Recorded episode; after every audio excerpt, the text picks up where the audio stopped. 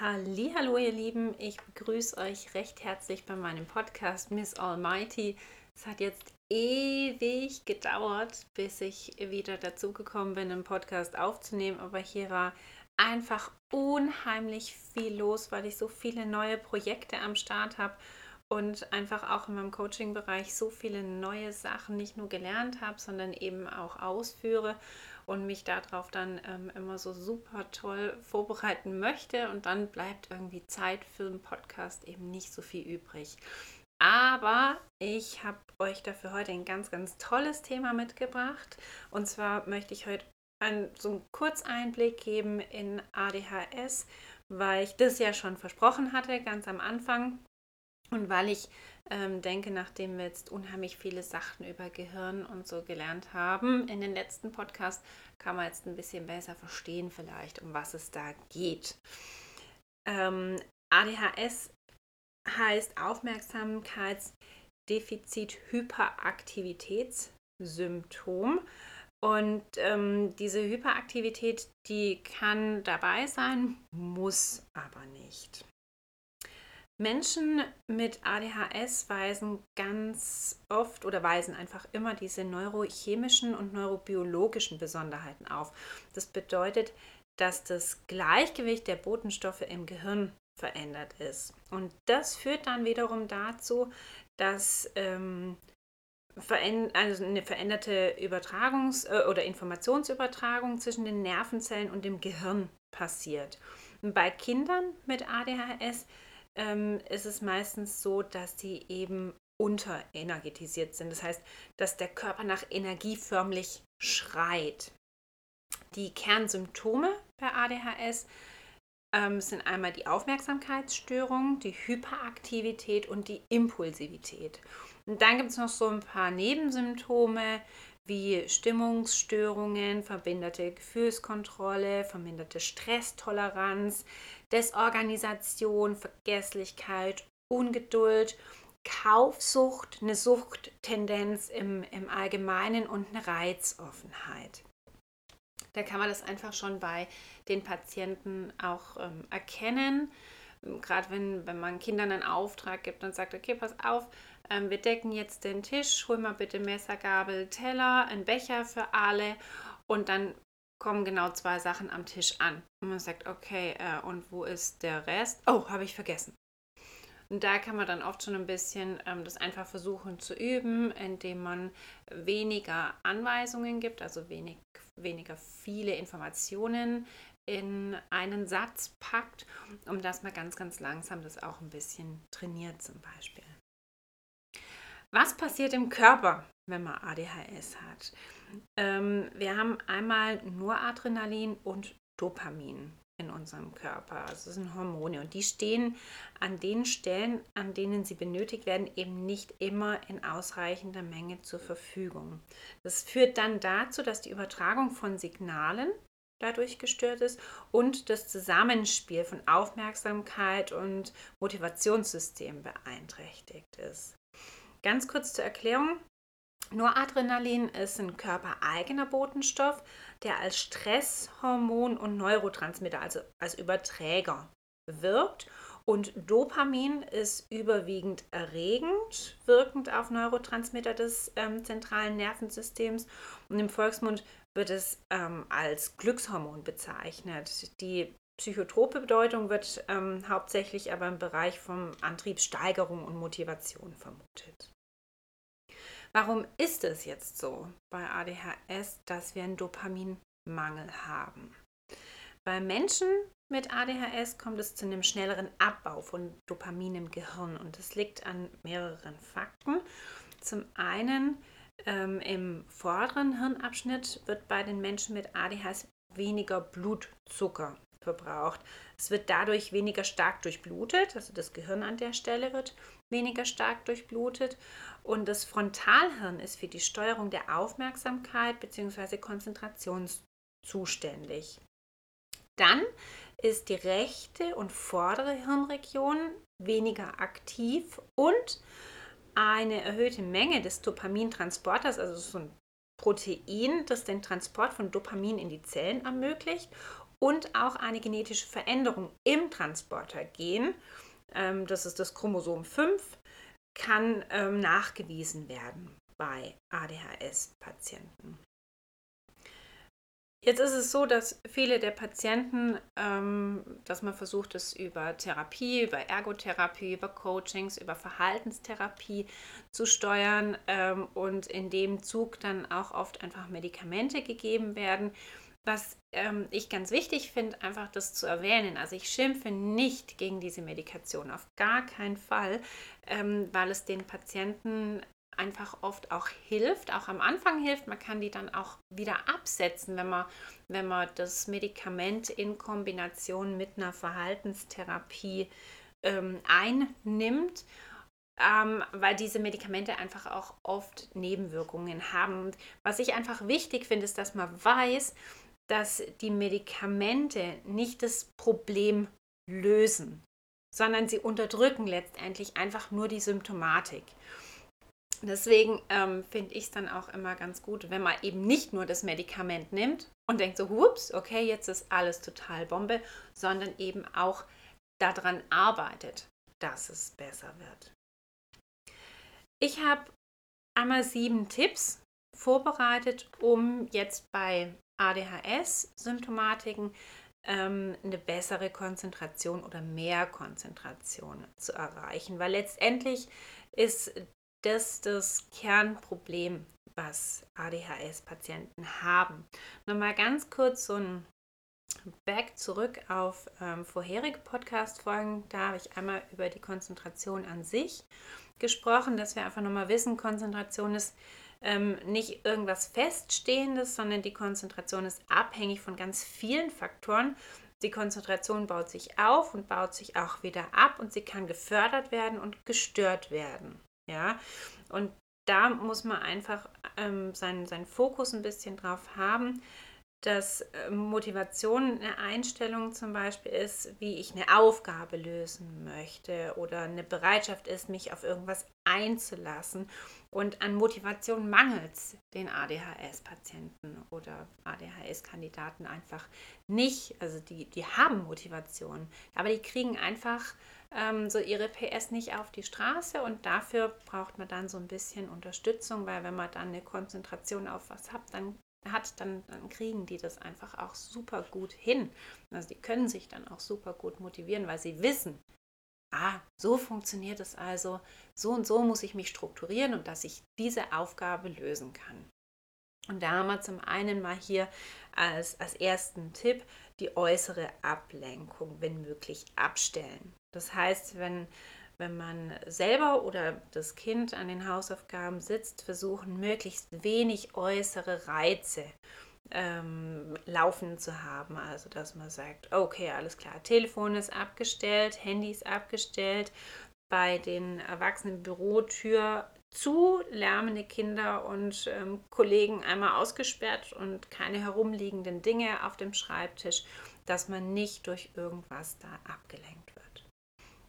Ein zweiter Tipp ist, dass die sofort die Reaktion auf innere Gedanken und Impulse ähm, gestoppt wird. Das muss man üben, das muss man lernen, weil ähm, es einfach so ist, dass wenn während der Tätigkeit, die man gerade ausführt, ein weiterer Gedanke kommt, und die ADHS-Patienten haben sofort einen Handlungsimpuls. Ah, okay, Moment, ah, da war doch noch der Trockner.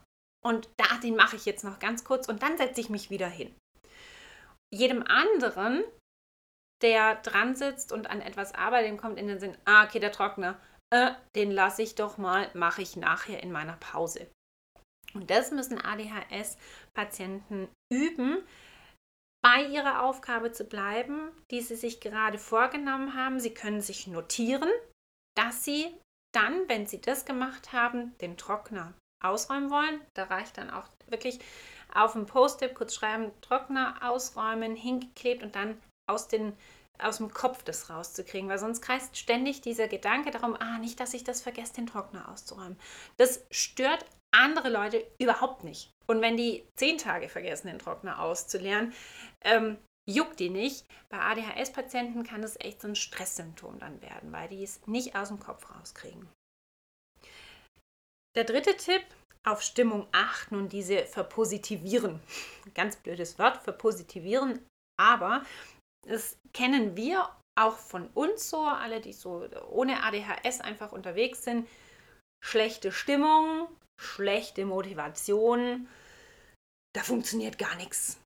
Und das ist gar nicht so einfach, das hinzubekommen. Man muss versuchen, ein bisschen seine Stimmung zu regulieren, dass man so mindestens eine neutrale Stimmung hat, wenn man jetzt ähm, irgendwas erledigen soll.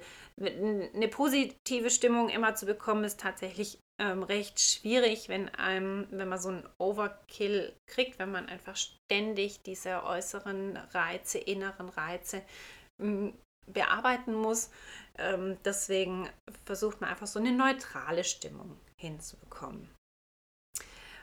Der vierte Tipp ist das Prinzip der Zusatzmotivation zu nutzen. Das heißt, immer wenn man irgendwas Langweiliges, Nerviges, Anstrengendes machen will oder muss, ja, man muss auch manchmal einfach Sachen machen, dann überlegt man sich, was man ähm, dieser Situation an Gutem abgewinnen kann oder am Ende eben mit etwas belohnen kann. Und damit meine ich dann aber eben wirklich Musik hören oder jemanden einladen oder ähm, ja, zeitgleich mit jemandem anderem arbeiten, zum, zum einen den Arbeitsort wechseln zwischendrin, ähm, aber nicht, und das muss ich ähm, auch einfach ganz, ganz deutlich sagen, nicht sich mit etwas Süßem zu belohnen, weil das ähm, einfach wieder was ist, was dann einen totalen Schub gibt und dann diese Hibbeligkeit bei ADHS-Patienten sofort wieder auslöst,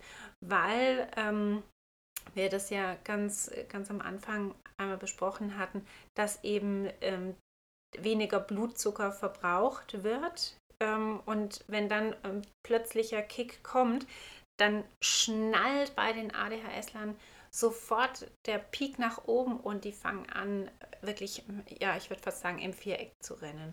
Das heißt, auf, auf solche Sachen als, als Belohnung sollte man tatsächlich verzichten. Und das ist auch was, was ich meinen Patienten und meinen Coaches immer rate und wo ich dann auch zeige, ah, pass auf, wir haben jetzt letztens mit einer Gruppe mal gesunde Schokolade gemacht. Also wirklich ohne Zucker, mit Maltit, mit, mit Kakaobutter, äh, mit reinem Kakaopulver. Und das schmeckt super duper lecker und hat einfach nicht diesen Effekt von ich knall total durch, wenn ich das gegessen habe. Dann ist der Tipp Nummer 5, die individuellen Zeitspannen beachten man soll sich nicht selbst zur Konzentration zwingen oder sich durch Aufgaben prügeln, wenn man einfach weiß, es geht jetzt nicht. Dann ist es am, effektivsten, man macht eine kurze 5-Minuten-Pause, man bewegt sich, schnappt ein bisschen frische Luft, trinkt ein Glas Wasser und dann hat das Gehirn danach einfach wieder die frische und diese Bewegung, die dann durchgeführt wurde in dieser 5-Minuten-Pause, die produziert wieder das Dopamin.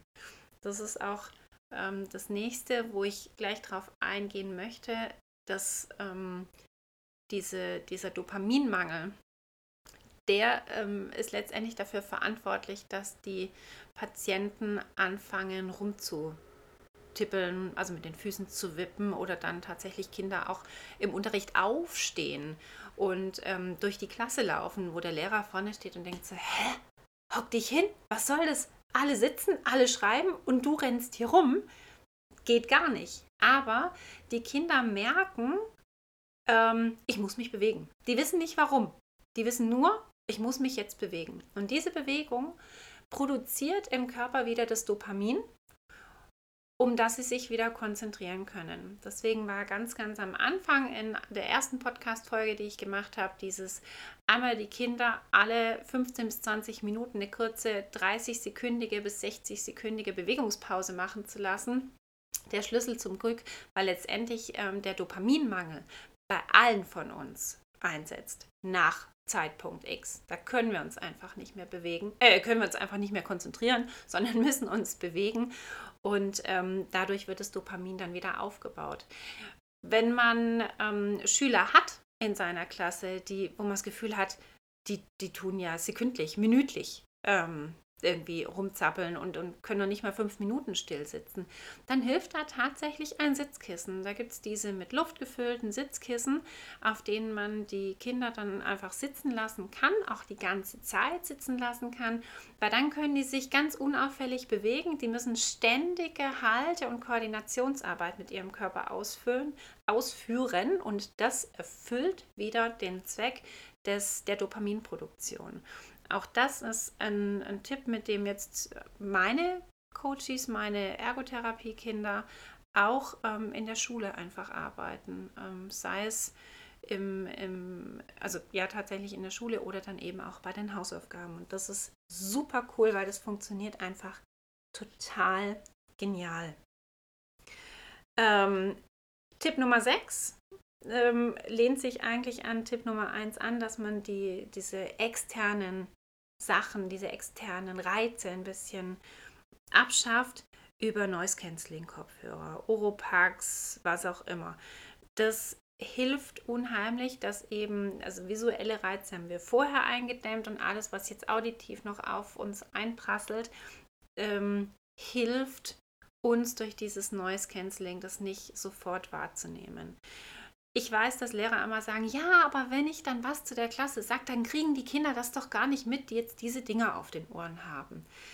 Aber da, liebe Lehrer, muss ich echt sagen, das sind wir als Erwachsene auch ein bisschen in der Bringschuld.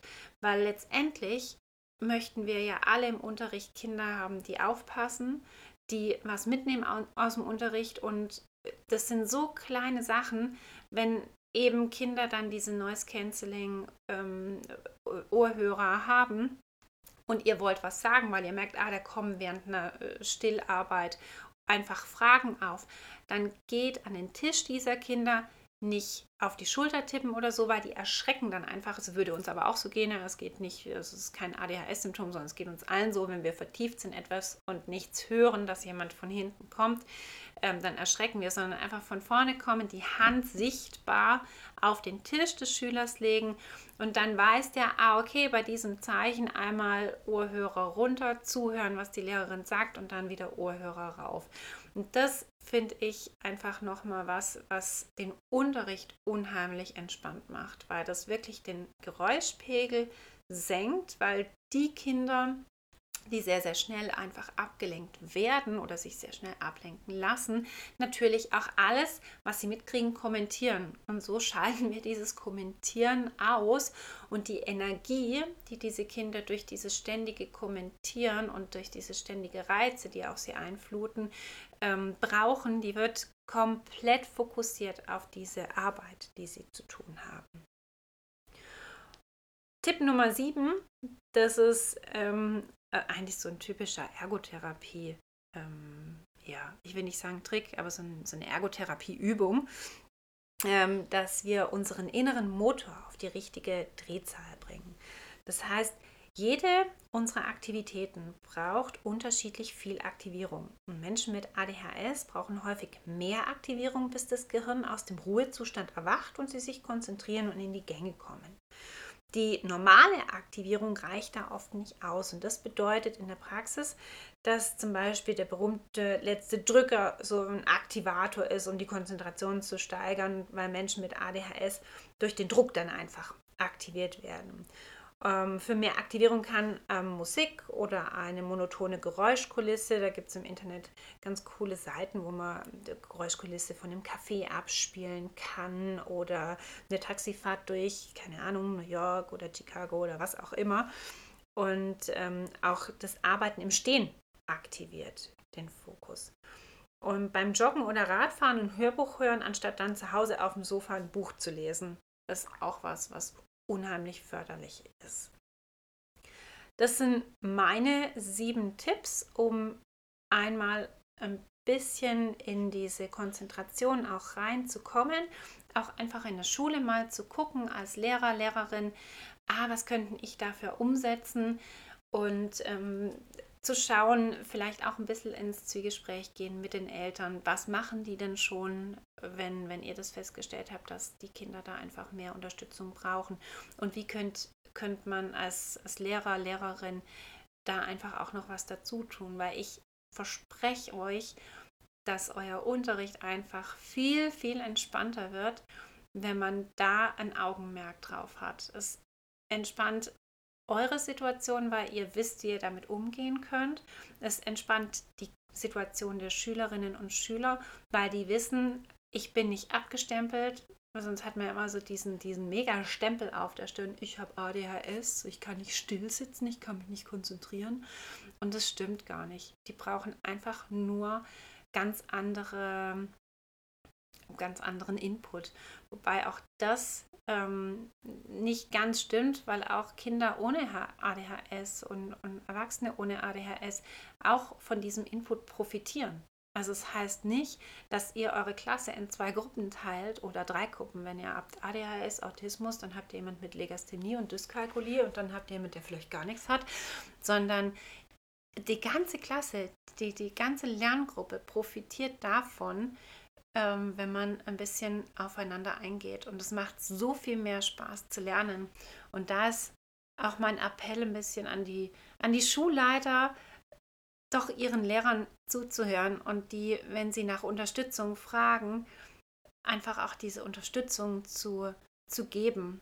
Und ich weiß, dass sich Coaching immer ganz, ganz blöd anhört, weil man denkt, pff, Lehrer, Coaching, ich nicht, geh auf eine Tagung. Ja, ähm, aber ich habe es jetzt seit ich äh, mein Coaching mache mit den Lehrern, mit den Schülern und eben auch mit den Eltern, so, so viele Lehrer kennengelernt und im Gespräch gehabt und im Coaching jetzt, die sagen, ja, ich würde das gerne und ich würde gerne noch mehr meiner Kollegen damit integrieren, weil wir könnten so viele tolle Sachen an unserer Schule machen.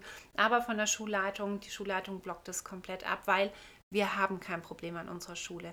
Und das finde ich doof, weil es ist nicht das Problem in der Schule, sondern es ist einfach, es sind ganz viele Menschen, die gemeinsam lernen und jeder dieser Menschen hat ein anderes Bedürfnis und hat eine andere Voraussetzung. Und wenn man darauf eingeht, dann ist es kein Problem, das gelöst wird, sondern es wird einfach nur eine ganz, ganz tolle Lernatmosphäre geschaffen. Und da appelliere ich einfach an die Rektorinnen und Rektoren, über den Schatten zu springen und zu sagen, hm, das wird ja gleich als Problem meiner Schule angesehen. Nein, wird es nicht, sondern ihr werdet noch besser von, von allen, hm, ich will nicht sagen angesehen, aber die, die Eltern und die Lehrer, die werden einfach noch respektvoller ähm, dem Rek ja, Rektor und Rektorin gegenüberstehen, wenn man sieht, oh, da wird was getan, da wird geguckt und da wird optimiert und gar nicht, da wird geheilt oder da wird ein Problem gelöst, sondern es wird einfach optimiert und es wird eine ganz tolle Atmosphäre geschaffen, in der alle gemeinsam lernen können. Und das ist letztendlich der Schlüssel zum Glück.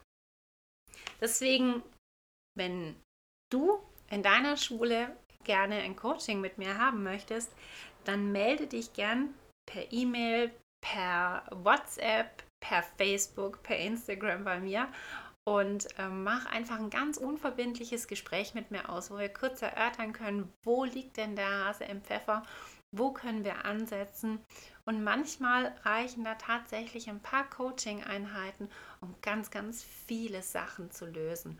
Und wenn du das für deine Schule möchtest oder wenn du Rektor bist und sagst, hey, total genial, das brauche ich für meine Lehrerkollegen, dann kann man das auch über Seminare online oder Präsenz machen und einfach ein bisschen Hintergrundwissen über bestimmte Thematiken bei euch in der Schule veranstalten und so wirklich alle mit ins Boot holen. Ich danke euch ganz, ganz herzlich fürs Zuhören und ich verspreche Besserung, dass es einfach wieder regelmäßiger den Podcast gibt. Wenn ihr Fragen habt, schreibt mir und ich versuche dann einfach so schnell wie möglich immer alles zu beantworten. Wenn ihr Themen habt, die ihr gern bearbeitet haben möchtet, Themenvorschläge, auch das ganz herzlich willkommen. Da arbeite ich mich dann einfach rein und versuche euch ähm, über einen Podcast dann zu helfen. Macht's ganz, ganz gut. Bis dann. Tschüss.